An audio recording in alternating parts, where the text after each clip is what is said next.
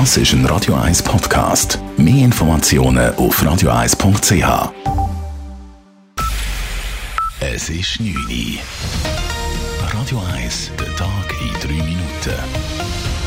Mit äh, Sabrina Markolin.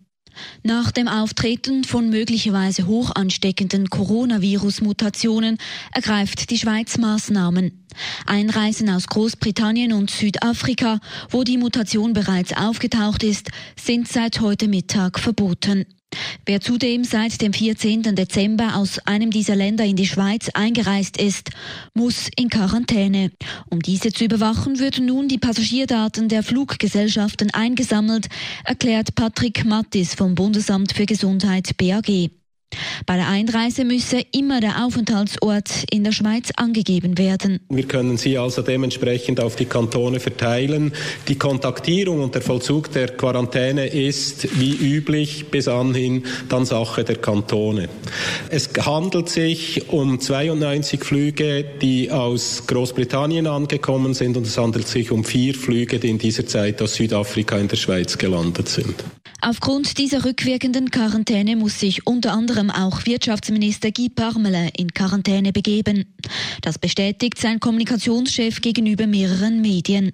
Parmelin weilte vom 14. bis zum 15. Dezember zur Unterzeichnung eines Abkommens in London. Der Kanton Zürich beginnt heute in zwei Wochen mit den Corona-Impfungen. Gesundheitsdirektorin Nathalie Rickli hat heute die Zürcher Impfstrategie vorgestellt. Weil zu Beginn voraussichtlich rund 16.000 Impfdosen zur Verfügung stehen, brauche es eine klare Priorisierung, so Rickli. Deshalb können sich in einem ersten Schritt über 65-jährige Personen impfen lassen. Danach wird in Alters- und Pflegeheimen geimpft. Ebenso kann sich dann das Spitalpersonal impfen lassen.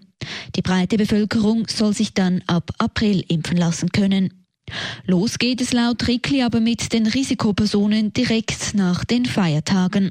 Die ersten Impfungen werden wir ab dem 4. Januar in unserem Referenzimpfzentrum, auch bekannt als Zentrum für Reisemedizin, am Hirschengraben Zürich, durchführen. Am 30. Dezember werden wir darüber informieren, wie sich Impfberechtigte für die Impfung online anmelden können.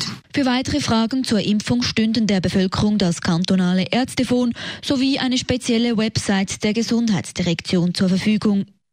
Als einer von wenigen Kantonen lässt der Kanton Graubünden seine Skigebiete über die Festtage offen.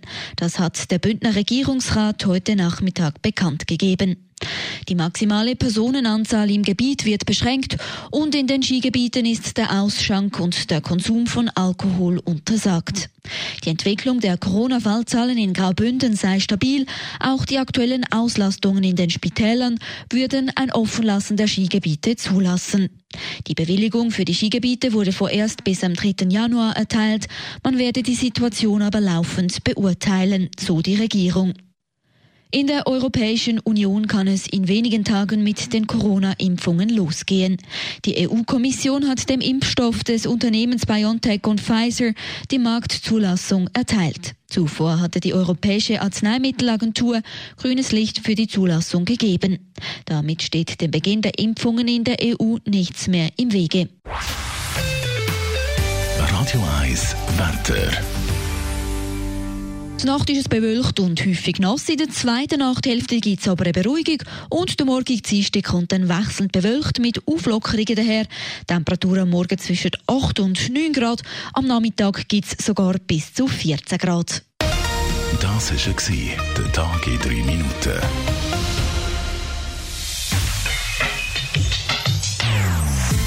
Non-Stop Music auf Radio 1. Die besten Songs von allen Zeiten. Non-stop. Radio 1.